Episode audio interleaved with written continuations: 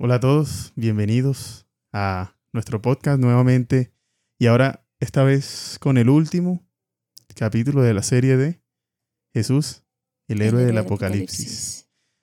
Y bueno, en realidad este capítulo va a ser un poco menos... menos que... Largo. no, y todavía menos, menos, todavía menos, Denso.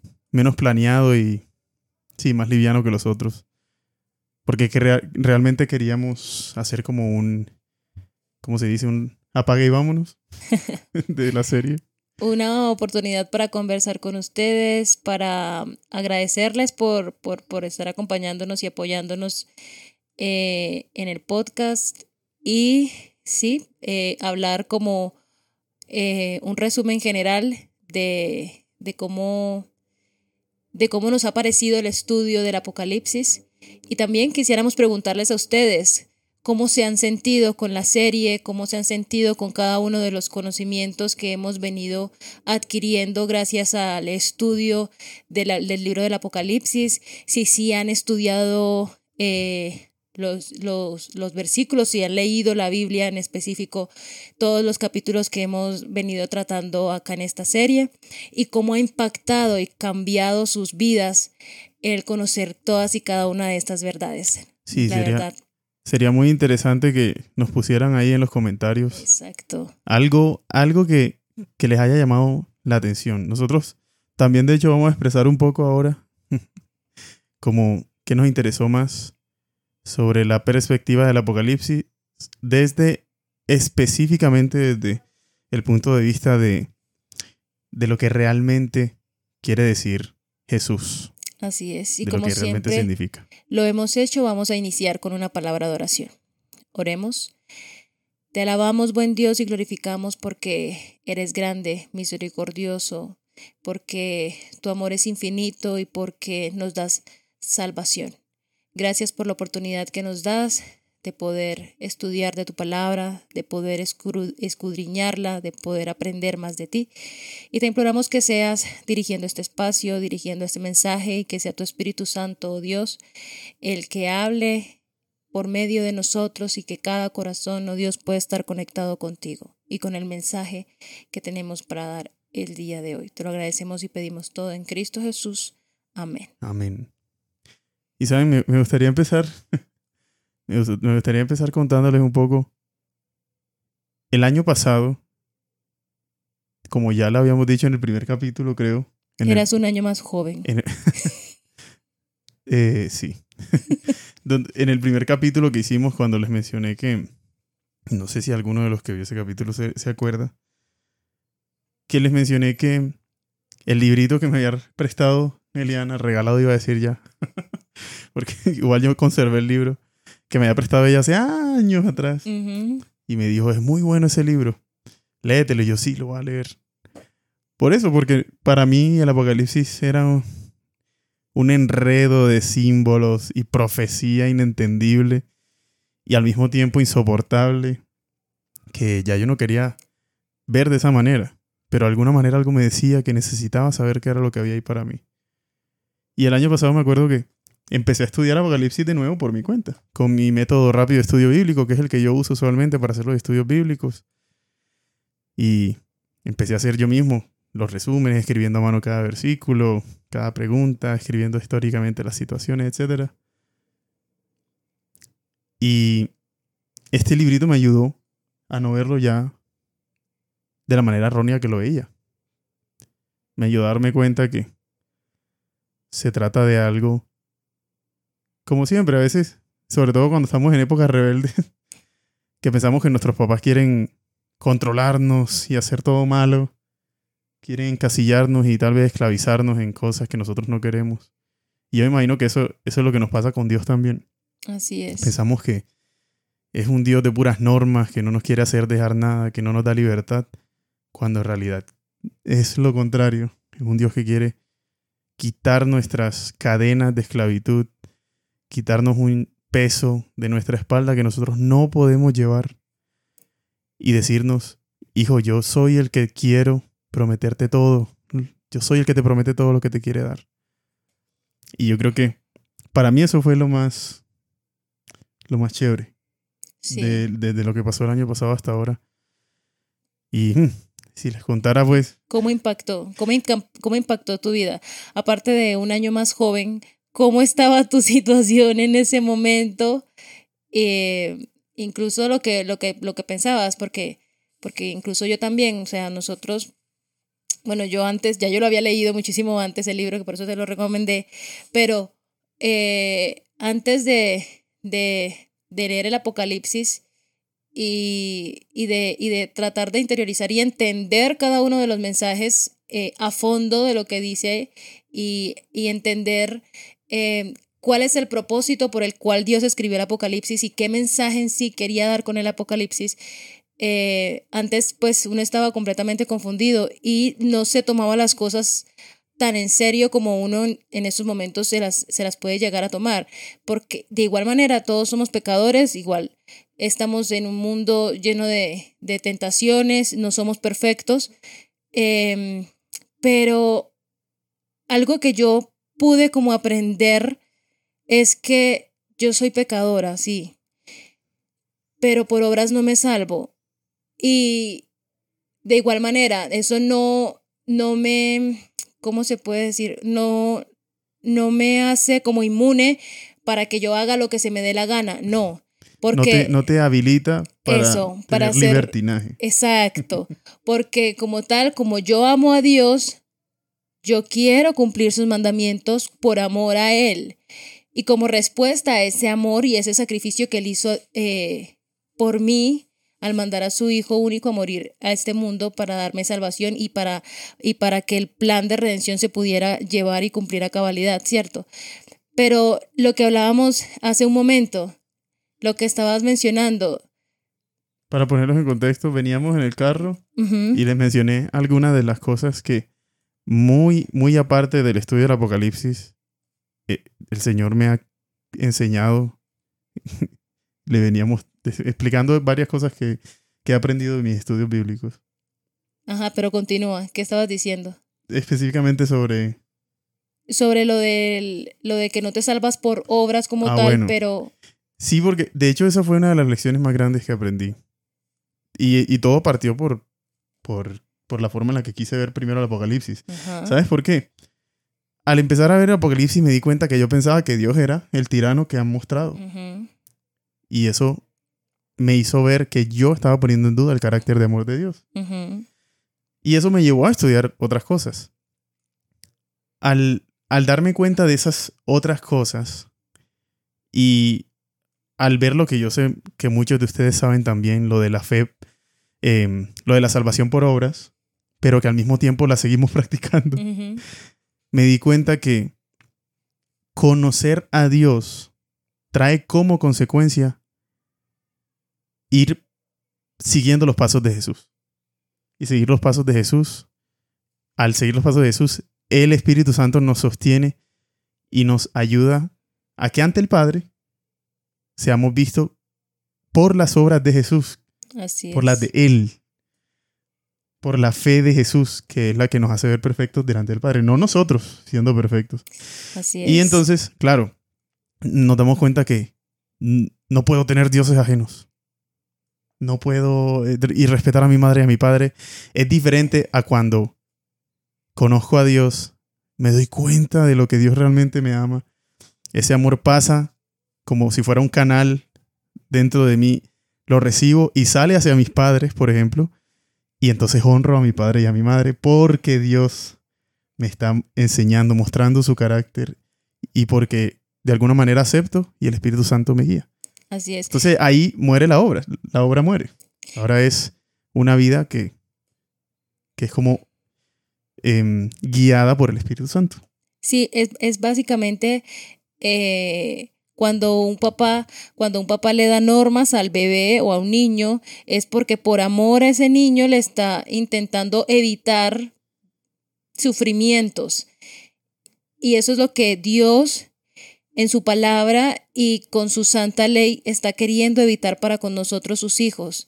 Está queriendo evitar incomodidades y sufrimientos en nuestras vidas negativas. consecuencias y todas esas cosas que vienen eh, después de que nosotros hayamos cometido actos de pecado.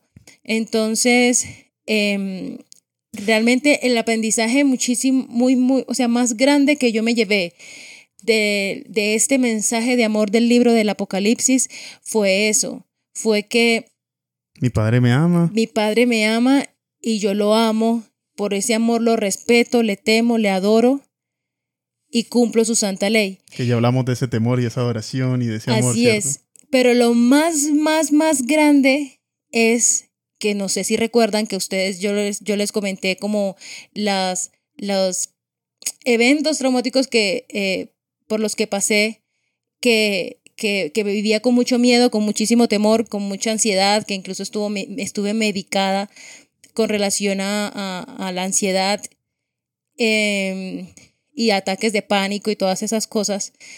Eh, pero eh, el entender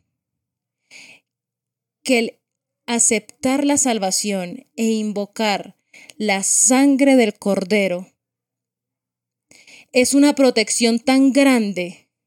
El entender eso, el creerlo, el sostenerlo, que cuando me sienta vulnerable, que cuando me sienta que me está atacando cualquier otra cosa, solo con invocar la sangre del cordero, puedo estar completamente tranquila, porque por los méritos de la sangre de Cristo Jesús, nada malo me va a pasar. Así es. Y eso, eso es la fe, eso es ejercer la fe.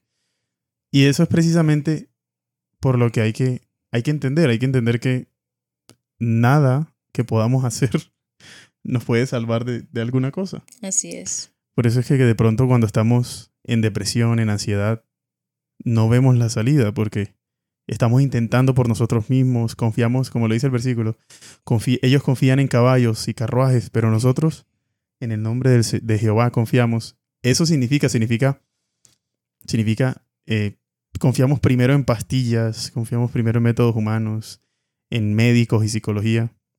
Y no estoy diciendo que es que no sea un medio por el cual también obtener ayuda. Estoy diciendo que Dios está primero que eso. Así es. Él nos sostiene por encima de cualquier cosa. Y darnos cuenta que nosotros somos indefensos realmente.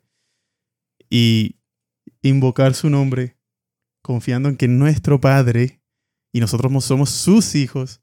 Y así como cualquier padre quiere proteger a sus hijos. Eso, eso es lo que, lo que de verdad, lo que de verdad nos, nos ayuda. Es Él son sus fuerzas, es su poder, porque nosotros realmente nada, nada podemos hacer. Y es, y es, yo creo que es un proceso, ¿no? Es un proceso. Yo creo que yo he aplicado eso a mi vida en poquitas áreas. Yo creo que uno todos los días tiene que ir renovando esa, ese conocimiento y, y realmente es el Señor el que le va mostrando a uno. Así es. Él es el que va es. mostrándole a uno. Tengo una pregunta para ti y para todos. ¿Con qué palabra resumirías el Apocalipsis? Salud. ¿Con qué palabra resumiría? Una sola palabra. Una. Que no sea amor, ¿o qué? Ajá, que no sea amor, que no sea la evidente. Que no sea la evidente. Una palabra. Uy, no sé, me corchaste. ¿En serio? Es que, es que es una explosión de cosas cuando uno piensa. ¿Cómo resumiría la palabra? Pues. em, restauración. Mm, buenísima. Tengo un montón, pero creo que esa fue la. No sé, la que más me pareció. Yo lo, yo lo pensé como misericordia. Pues eso es trampa porque eso es prácticamente amor, pero bueno. No, pero sí es amor, pero, Pero sí, sí. pero es otra palabra. Em, Fidelidad también. sí, No es que si nos ponemos, a, perfección. si nos ponemos a, a buscar palabras para escribirla, Así es. serían muchísimas. ¿Y ustedes cómo lo describirían? Díganos en una palabra de pronto que, que ustedes digan, para mí el apocalipsis es tal palabra.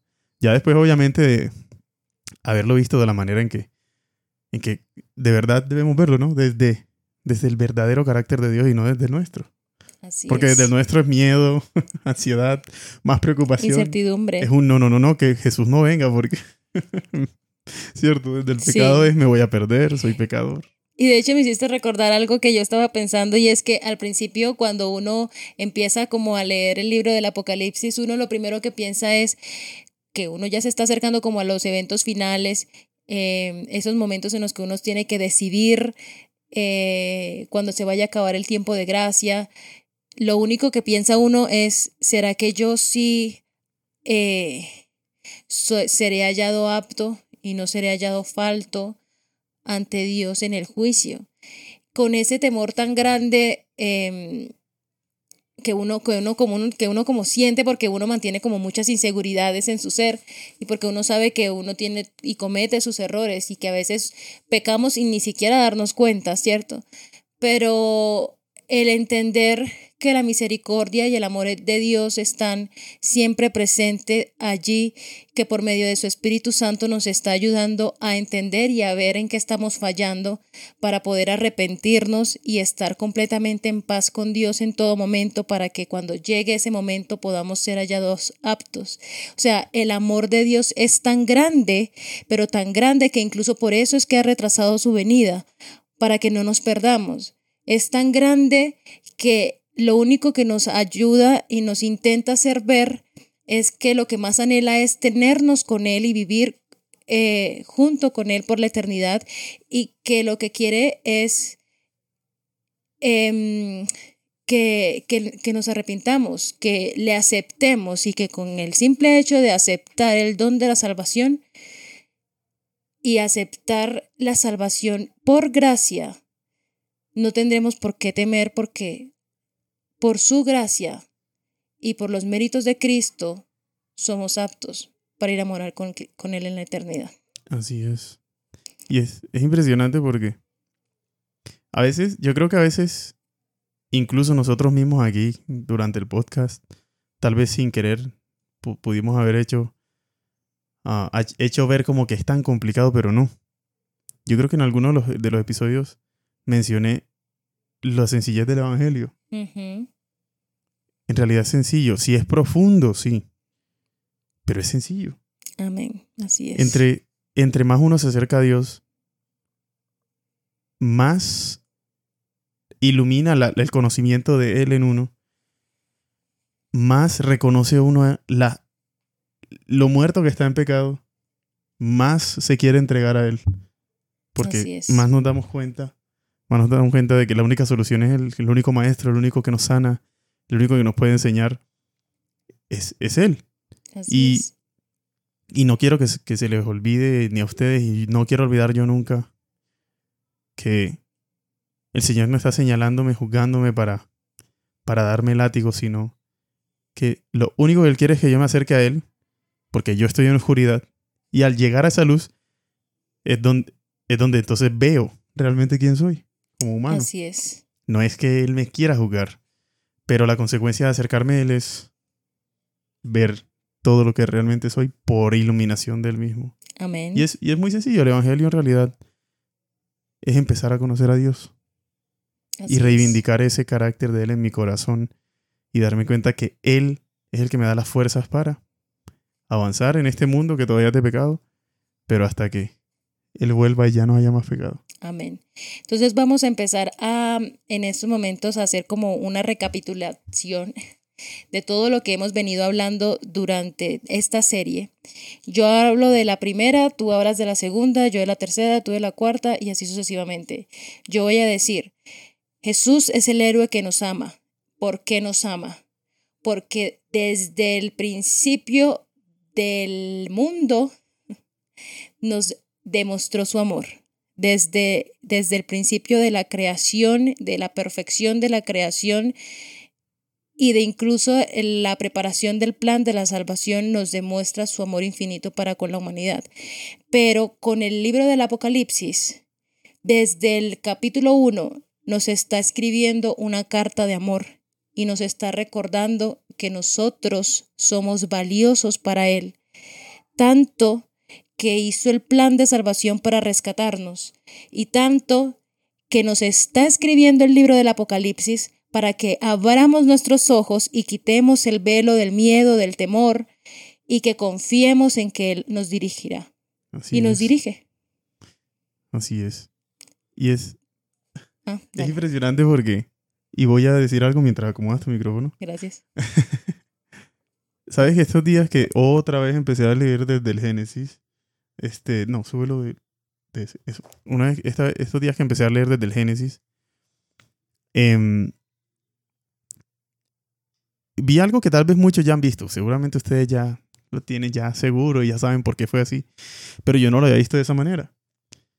Simplemente cuando vi que Adán fue creado, al final, yo dije, así como, ¿por qué tan, por qué tan al final? Y después fue como que, ay, a ver qué, no seas tontito. Obvio, tenía que estar todo listo y, y yo como que, ah, el Señor quiso que todo estuviera listo para traer al hombre a la tierra, obvio, quería Claro, obvio. todo perfecto para traer a su creación, a su creación que hizo con sus manos propias, Adán obra. y Eva. Porque Adán y Eva lo hizo con sus manos. Adán lo, lo moldeó del polvo y a Eva la construyó desde la costilla, desde la costilla de, de Adán. Con sus manos, él mismo lo hizo. Entonces, es lo mismo. Eh, como todo se ha ido degradando, él quiere volver a dejar todo perfecto para su creación también. Así es. Y me parece súper, súper, no sé, de todo. Eso es el héroe que nos da esperanza. Bueno, yo creo que desde el mismo momento que hubo separación, mira, es increíble porque siempre el principio y el final hay de todo. se une. Desde el principio se dio el plan. El de- el- estaban aquí Adán y Eva y aquí estaba la serpiente, que ya sabemos quién era, el enemigo. Y, y tu simiente luchará contra su simiente y él tendrá un hijo que herirá, tú herirás en el talón y él en- En el nos dio el plan de redención completo. Ujú. Todo, ahí esa... ¿Y cómo no, no nos da esperanza? Desde el principio ya. Adán y Eva conocieron el plan y dijeron, uff, qué bien que la embarramos, cometimos este error, Pero hay esperanza. pero ya, ya estaba listo. Este plan desde la eternidad, escondido desde la eternidad. Y cómo no, y ya en Apocalipsis obvio, se nos exponencia de una manera impresionante. Ahí está la esperanza, ¿qué más queremos? Amén. Y de hecho eso apoya lo que sigue, que es Jesús el héroe que satisface nuestras necesidades. Nosotros no tenemos por qué preocuparnos del día de mañana. No tenemos por qué preocuparnos por qué vestir ni qué comer. Porque es muy claro cuando Dios nos dice en su palabra que así como las avecillas no tienen por qué preocuparse, él siempre está proveyendo para, para cada una de nuestras necesidades. Está pendiente de nosotros. Y tanto es así que desde un principio estuvo pendiente de nosotros. Y caímos y nos escondimos de Él y pecamos, pero aún así estuvo pendiente de nosotros. Y aún así vistió a Adán y Eva con pieles. Los cubrió, Los no los dejó en vergüenza. Y aún así nos dio esperanza con el plan de salvación. Y siempre satisface nuestras necesidades. Y aunque estemos pasando por un problema difícil y aunque las cosas se vayan a poder poner difícil en el tiempo del fin, porque así va a ser, Se van- debemos se van a poner difíciles, pero vamos a tener lo que necesitamos. Exacto, eso es lo que eso es lo que quería decir. Tenemos que tener siempre presente que nunca va a desamparar a sus hijos. Él porque así mismo lo dice en, en- en su palabra y en el Apocalipsis, de que siempre va a estar supliendo nuestras necesidades, proveyendo a cada una de, de las cosas que necesitemos y fortaleciéndonos para que podamos eh, estar firmes en la prueba. Y recuerda lo que leímos, este, que no falte ni el aceite, ni, ni el aceite, ni el qué, ni el vino, Ni el trigo. ni el trigo, ni el trigo, perdón. ni el aceite ni el trigo, aquí se me revolvió. ¿Cuál vino, ni? Ni el aceite ni el trigo.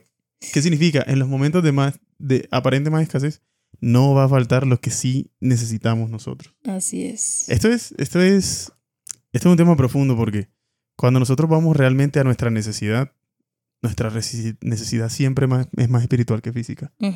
Y cuando se sacia nuestra necesidad espiritual, lo demás, lo demás es insignificante, pero al mismo tiempo no nos va a faltar lo que físicamente necesitamos, porque así, Así es es. Dios, así es nuestro Padre. Así es. El héroe que es digno. Y bueno, Creo que habla- hablamos bastante sobre eso en más de un capítulo. Sí, de hecho sí. Sí, Porque, de hecho, me acuerdo que en el, que le siguió también, volvimos a ese primero. Y hay mucho más de lo que leímos. Lo que leímos es lo más superficial. Lo que leímos es lo más obvio sobre Jesús. Pero hay más todavía en la Biblia que nos indica lo digno que es. Al estudiar su naturaleza como Jesús, como Dios, y como creador, como, como proveedor, como de todo, nos damos cuenta que que era el único que podía. Al estudiar lo que él significa, lo- o lo que nosotros podemos llegar a entender que significa así limitadamente, nos, es lo que nos hace darnos cuenta, wow, sí, Jesús definitivamente era el único que podía recibir la potestad del reino, la gloria, el poder y el único digno de abrir el librito, de abrir el libro. el libro que, que nadie podía abrir y por el cual Juan estaba tan abrumado y tan ansioso y desesperado porque no se encontraba nadie apto para, para abrir el libro que contenía los sellos.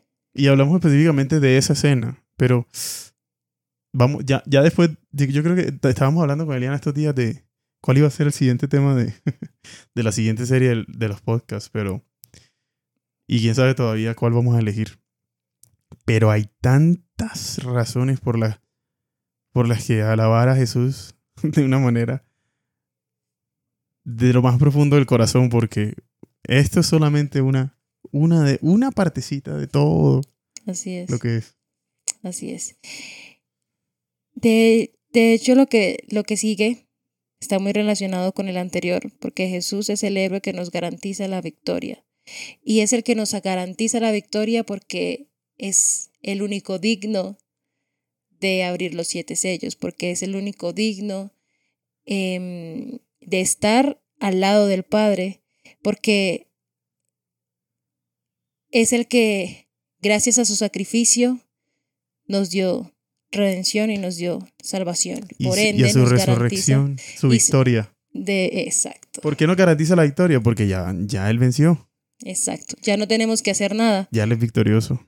Ya somos victoriosos por los méritos de la sangre de Cristo Jesús. Sí, Así es, él nos hace victoriosos. Así que, ¿cómo no vamos a tener la, la victoria garantizada si estamos del lado ganador? Amén. El héroe que controla todas las cosas. Y bueno, yo creo que hablamos también mucho de lo que es la historia y de cómo el Apocalipsis también hace un resumen desde- de lo que pasó desde el principio, de lo que es desde el principio y de lo que es el fin. Em, claro, para, para todo lo que involucra el pecado. ¿no?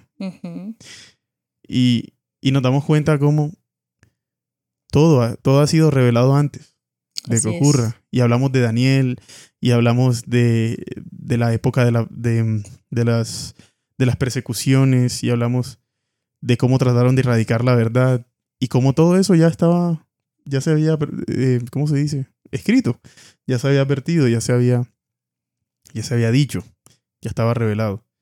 Y nos damos cuenta que definitivamente estamos del lado ganador. Amén. Es el lado que ya sabe lo que va a pasar.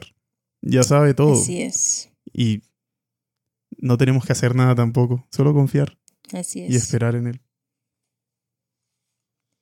Porque controla todas las cosas. El siguiente tema que tratamos a mí me marcó mucho, que es Jesús, el héroe que enjuga nuestras lágrimas. Porque nosotros tendemos a ver el llorar y las lágrimas como algo negativo. Pero aquí, en el capítulo 7, versículos del 9 al 17 del Apocalipsis, se nos intenta hacer ver que las lágrimas purifican el alma, que las lágrimas nos hacen más fuertes para la prueba y para las cosas que vayamos a enfrentar más adelante. Se, se nos mostró cómo las lágrimas son necesarias Así es. y no, no necesariamente negativas. Exacto. Y cómo las lágrimas son una expresión.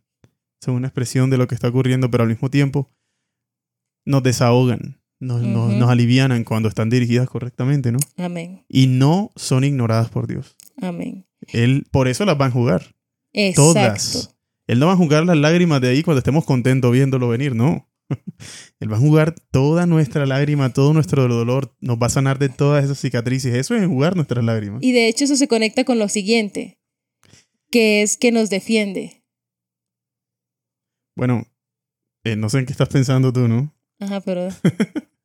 pero aprendimos que es cierto, o sea, y, y también hablábamos de la justicia humana y la divina, y cómo lo trascendental no es lo que nosotros vemos como trascendental. Y realmente cuando nos acercamos a Dios nos damos cuenta de lo que es real. Y nos damos cuenta de qué nos defiende. Nos damos cuenta de, de dónde nos quiere sacar. Nos damos cuenta de que no es, y, y yo creo que lo mencioné, no es que el Señor quiera sobreprotegernos de una manera en que nosotros vamos a seguir siendo unos debiluchos, porque no, sino que al contrario, en medio de las cosas difíciles, Él nos defiende, como lo dice el versículo, el ángel de Jehová nos acampa defiende. alrededor de los, de los que, que le temen, y los defiende. y los defiende. Él no dice, el ángel de Jehová los coge y los teletransporta para que no estén en el lugar donde... pero eso es todavía mejor. El Señor nos deja ser, pero nos acompaña Así nos es. defiende, nos libera, no deja que seamos afectados en medio de la tormenta. Así tengamos el fuego encima, no nos quemaremos, así pasemos por el agua, no nos mojaremos. Eso es, ese es el Señor. Amén. Eso es, ese es su milagro. Claro, Él, él deja, nos deja ser, pero Él ve nuestra, nuestra necesidad de Él, nos busca, y cuando nosotros todavía lo aceptamos más, más protegidos somos, más victoriosos salimos por los Amén. méritos de, de Jesús. Y lo vemos reflejado en el pueblo de Israel. Dios lo hizo con ellos desde un principio, aunque se apartaran de Él.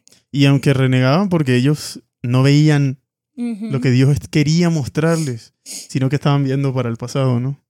Dios los protegía en todo momento y muchísimas batallas ganó por ellos, donde el pueblo de Israel no movió un solo dedo. Y tú, y tú, no sé si tú has analizado, y seguramente algunos de ustedes también, cuando uno lee la historia de la Biblia desde el principio, si alguno se ha dado el trabajo de hacerlo, uno nota cómo la dependencia hacia Dios era mucho más completa y gradualmente se fue de- de- Sí, degradando. es verdad. Hubo un punto en el que las, las batallas ya no eran, no eran puestas en las manos de Dios, sino que eran em, la espada, la obra, la fuerza, era solo humana. Y eso llevó a muchas cosas, y también hablamos en algunos capítulos de eso, como los supuestos seguidores de Dios también hacían guerra, asesinaban, saqueaban, y por eso muchas personas argumentan que Dios es malo por lo que hicieron de manera humana, Así aquellos es. grupos religiosos, etcétera, o hoy en día todavía lo hacen. Pero no, mira cómo, cómo, cómo gradualmente, gradualmente la dependencia de Dios se fue agotando y así como esa dependencia se iba agotando, la cercanía del hombre con Dios, o más bien de Dios con el hombre, se fue apartando porque cada vez rechazábamos más Así es. la verdad, cada vez rechazábamos más el amor de Dios. Y eso es bastante evidente, ¿no? Bastante evidente. Así es. También en los capítulos 12 y 13 de Apocalipsis pudimos estudiar y entender a Jesús como aquel que planificó nuestra salvación. Y lo hemos venido mencionando eh, incluso desde el principio, cómo, cómo tenía el plan de redención armado desde, desde antes de, de la fundación del mundo, desde antes de crear al ser humano. Y, Él ya y de crear a cualquier ser, Y exacto. realmente, desde la eternidad. Porque la eternidad se refiere a eso. Antes de crear incluso eh, al, mismo, al mismo Lucifer, todo eso ya existía en perfección. Todo eso, todo eso existía dentro de la naturaleza divina di- de Dios. Pero me llama muchísimo la atención que todo ha sido meticulosamente planificado, estructurado, organizado. Toda la historia ha venido siendo controlada por Dios de alguna u otra manera, como se han venido cumpliendo exactamente las profecías, justo como se ha estado diciendo y mencionando la palabra de Dios. Entonces eso, eso, eso me, o sea, me, me parece demasiado impresionante, esa, esa meticulosidad, esa planificación perfecta, exacta, que hizo Dios desde antes de todo. Y lo hizo, o sea, lo hizo perfecto y se ha venido cumpliendo a la perfección, lo que nos demuestra que así como pasaron las cosas, así como están pasando las cosas, así mismo pasarán como Dios lo está mencionando en su palabra y en, las, y en los eventos que hemos estado estudiando con el libro del Apocalipsis. Así es. Es el que planifica la salvación y sabe el resultado, así que. Y nos dio el resultado. Sin miedo. como dicen, como dicen acá en esta cultura, sin, de cabeza y sin casco. Sin miedo al éxito. sin miedo al éxito. el héroe que nos rescata, bueno. Yo creo que se va volviendo casi que redundante y redundante. Y repetitivo. Pero, pero véanlo, o sea, lo, lo de todo, ¿cierto? Que es, que es el Señor. Nosotros, ¿saben? Nosotros como humanos podemos decidir si hacernos los ciegos y los sordos, ignorar esto y mirar hacia otro lado. Es curioso porque la ciencia se ha esforzado muchísimo en encontrar un origen propio de la materia, de la biología, de las especies. Y se han encontrado con que, al contrario, comprueban más. Así es. Lo que pasa es que muchas veces se esconde, de nosotros, se lo esconden. Y es, es la verdad. La ciencia misma ha corroborado cosas grandes como el diluvio. La ciencia misma ha corroborado que Jesús existió. La ciencia misma corrobora que la Biblia, la Biblia fue escrita en un periodo inmenso de tiempo que no se explican cómo no se contradice cuando se le estudia, porque la mayoría, la mayoría de personas que dicen y aseguran que la Biblia se contradice es porque no la han estudiado, sino que se conforman con lo que su percepción les dice o con lo que otras personas les dicen. Y nosotros podríamos elegir eso. Nosotros podríamos elegir simplemente ignorarlo y negarlo. Pero siempre, siempre, yo creo que siempre llega al punto de quiebre. Así es. Porque la separación, la separación de Dios, entre más nos separamos de Dios, más caemos en las manos del mal. Y eso nos hace darnos cuenta de, que hay algo que necesitamos, que necesitamos ser rescatados. Amén. Y ser conscientes de que estamos muertos en el pecado es lo que nos hace sentir la necesidad de ese rescate. Y Él, Jesús, es quien nos rescata. El héroe, que nos rescata. Amén. También el mismo capítulo 14 nos menciona que aparte de que nos rescata, también nos perdona. Y es un mensaje bonito porque nos está diciendo, hijo, yo te amo. Y por ese amor tan grande te quiero mostrar que la libertad que tú crees que estás teniendo no es verdadera, verdadera libertad, porque estás atado. Estás atado a tus sentidos, a tus, pasiones. estás atado a... A las mentiras de tu corazón y de tu mente. Exacto. Eh, realmente estás engañado porque eso es lo que hace Babilonia y la bestia. Engañarte, engañarte, confundirte, embriagarte. Y así no estás consciente de las decisiones que tomas. Yo te ofrezco libertad. Y por más indigno y pecador que te sientas, yo te amo tanto como para mandar a mi Hijo a morir por ti para darte salvación. Y para decirte que no hay pecado que yo no pueda perdonar. Yo te perdono porque yo te amo. Escucha mi voz. Atiende a mi voz. Yo estoy aquí para darte perdón.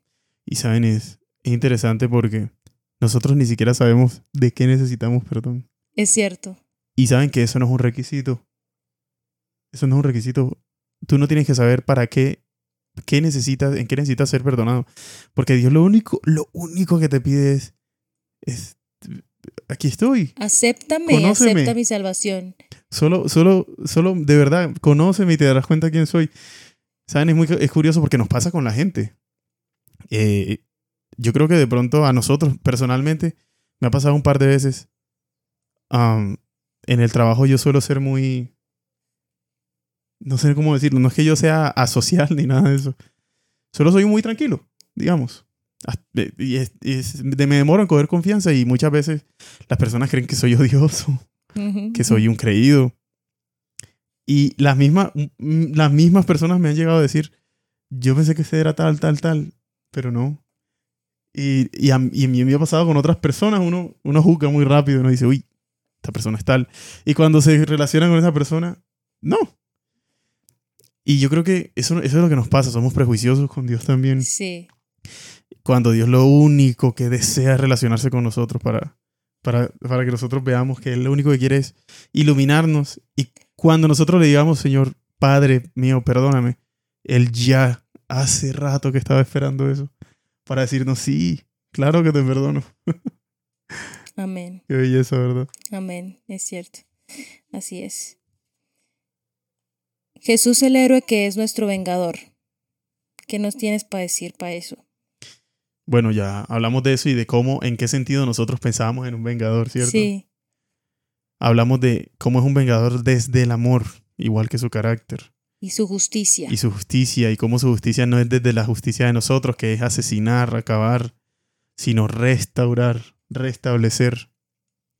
Y vemos cómo él quiere vengar lo que el mal ha hecho con sus hijos, lo que el mal ha hecho con su carácter en sus hijos, Lo- la separación que ha causado.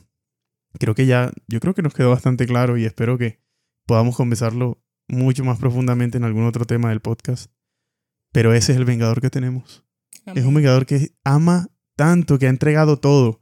Desde la creación sobreabundó en bendiciones para el mundo y nos dejó un mundo perfecto. Así es. En su salvación entregó todo, su propia vida. Y claro, la venció porque, porque Él es Él. Él es nuestro vengador perfecto. Ahí es donde nos damos cuenta. Él es nuestro vengador, Amén. amoroso. Y quiero unir, yo quiero unir las dos siguientes para que tú termines con las últimas dos también. Jesús el héroe que es nuestro esposo y que nos prepara hogar.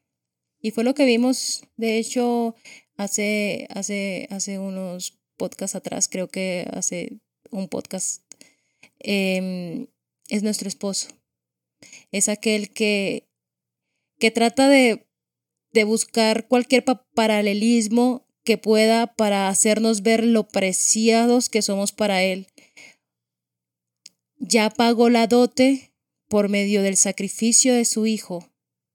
Ya se fue ante el Padre, bueno, por medio del sacrificio de Cristo, y Cristo ya fue ante el Padre a presentarse y a prepararnos hogar. Y a prepararnos un hogar maravilloso porque lo vimos y lo pudimos descubrir con, con esas descripciones tan, tan, tan armoniosas Tan imposible de y imaginar, tan de poner en la imposibles mente. de imaginar. Sí, o sea, unas cosas de locos que nos está diciendo, yo los amo tanto que quiero pasar mi vida con ustedes, que quiero que vivamos juntos, que quiero que estemos cara a cara. Y aún yo no me imagino cómo será estar cara a cara con Dios. ¿Cómo será verle? ¿Cómo será abrazarle? ¿Cómo será yo solo me imagino cuando vaya al cielo y vaya a ese lugar tan maravilloso que me preparó con amor. Abrazarle, Mm. jugar con un oso, nadar por el, por, el, por el río de cristal, Mar de cristal. por el mar de y quién cristal. sabe cuántos ríos. Sí, El que pasa por debajo del árbol de la vida. conversar con él, contarle todos mis miedos, decirle, en esta ocasión yo no, me, yo no te sentí cerca, para que él me diga, era en el momento en el que más estaba cerca de ti. Y yo creo que nos vamos a dar cuenta. Es, es impresionante. Cuando uno se pone a imaginar lo que puede pasar, ¿sabes lo que yo me imagino es? Es llegar y ver la escena que describe Elena de White con Adán. Esa es la que más me. ¿Por qué? Porque no es que yo, no es que yo piense que Adán es el más culpable de todos, no. Pero yo no, no me imagino la culpa que siente Adán. Porque yo creo que él era consciente de lo que, lo que hizo, ¿no? Creo el no. que tomó la decisión. Yo creo que él, eh, Él lo el tenía bastante. Siendo un ser tan cerca del- de, de la perfección, yo creo que lo entendía bastante bien. Ujú. Y ver una escena que describe una escritora donde dice, se levanta Adán y está por encima de todos en altura porque, claro, él todavía tiene el cuerpo, ese cuerpo con el que fue creado Ajá.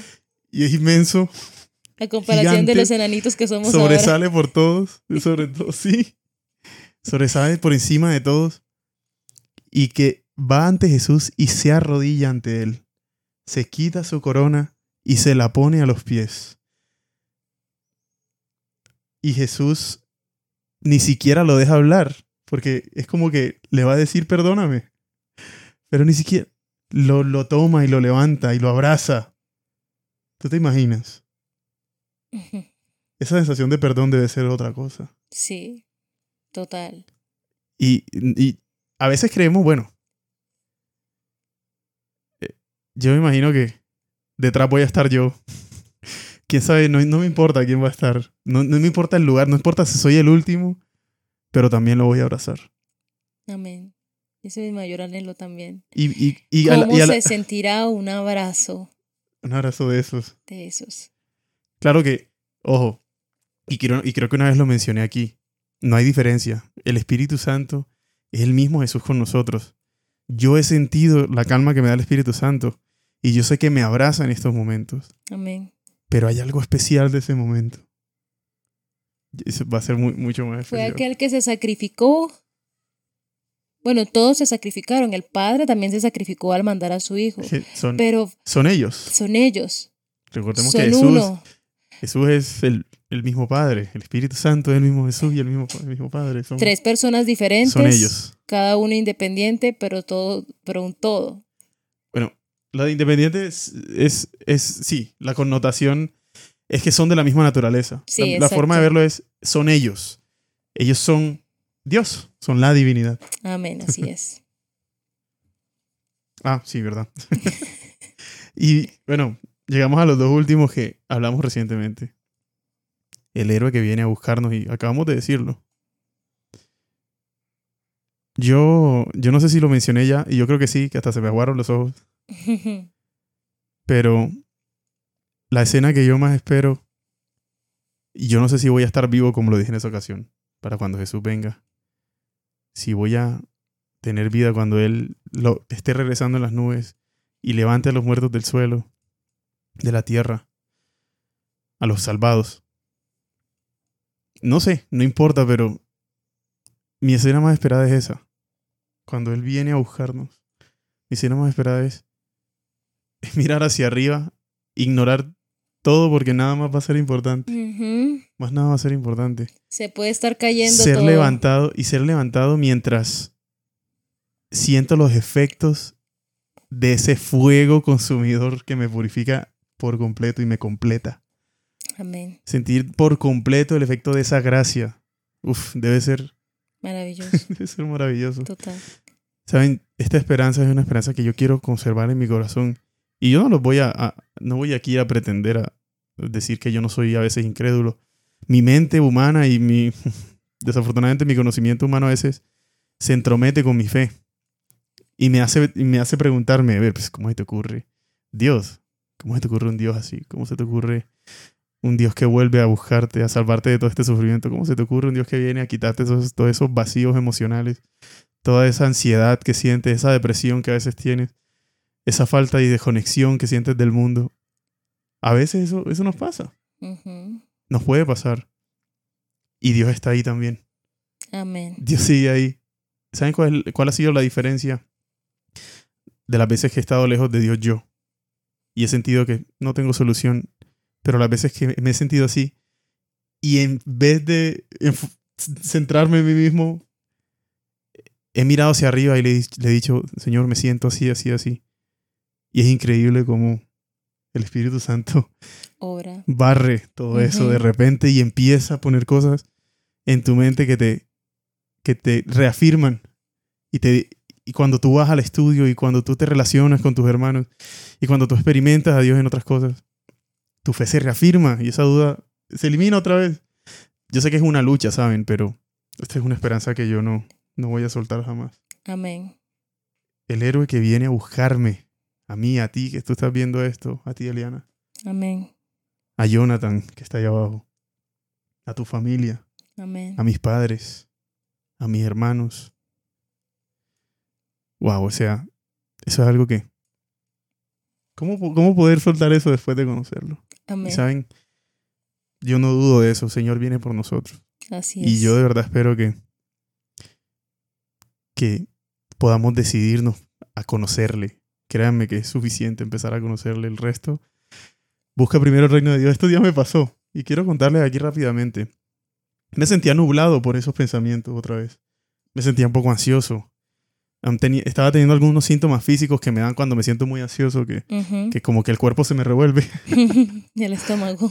Uno siente que tiene la mano al revés o cosas así. Y se lo dije, le dije a Dios, Señor, no sé qué me pasa. ¿Y saben qué, qué se me vino a la mente? Busca primero el reino de Dios. Y yo, por cinco segundos dije, ¿qué tiene que ver? Estoy diciéndole que me siento... Y de repente fue como, ah, y lo demás viene por añadidura.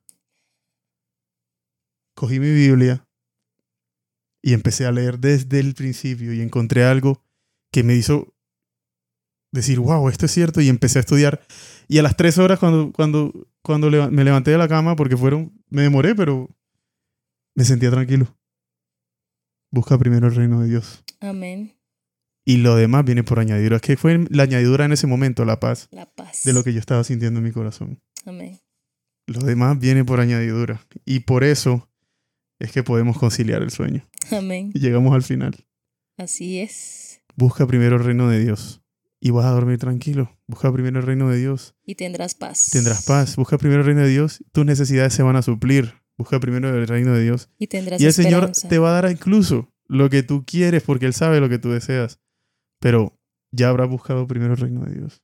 Así es. Amén. La joya más preciosa, como lo dice el, el, um, la historia que cuenta Jesús. Cuando encuentran una, piedra preciosa en un terreno Ujú. y va y vende todo lo que tiene solo para comprar ese terreno, para poder obtener esa piedra preciosa. Y no la quiere vender por más plata, quiere conservarla. Busque primero el reino de Dios y lo demás será por añadidura. Amén. Así es. Y ese es el resumen de todo lo que estuvimos hablando durante toda esta serie. Enriquecedor, lleno de muchísimos aprendizajes, un cambio de perspectiva completo con relación a, a lo que Dios quiere decirnos y con relación a lo que pensamos De Él de Él y lo que pensamos incluso del libro del Apocalipsis y de toda la Biblia, al fin y al cabo. y de toda la Biblia, porque todo viene conectado y relacionado. Sí, no, y es impresionante, sí. Yo creo que si Eliana y yo nos pusiéramos aquí a compartir con ustedes lo que aprendimos, que se derivó de todo esto, no terminaríamos. No terminamos, sí. Sí, así es. Pero bueno, gracias por acompañarnos en esta serie. La siguiente les aseguro que va a Será ser mejor. igual de, de bendición para nosotros, para nuestro corazón Amén. y para nuestro avance hacia, hacia el reino de Dios. Amén. Aquí, desde ahora, confiar en Él. ¿Y qué te parece si oramos? Amén. Oremos. Amén. Padre eterno Dios, misericordioso. Gracias, Señor. Gracias, Creador, porque no, no solo nos creaste desde, el, desde el principio, sino que pusiste tu luz, que es la vida de nosotros, en el momento mismo en que fuimos concebidos, Señor. Gracias, Padre, porque nos diste, nos hiciste semejantes a ti. Y gracias, Señor, porque pones en nuestro corazón todo lo bueno porque tus dedos, Señor, tus fibras están imbuidas en nosotros, en nuestro corazón, en nuestra mente, y porque nos ayudas a combatir, Señor, nuestra carne y nuestro pecado.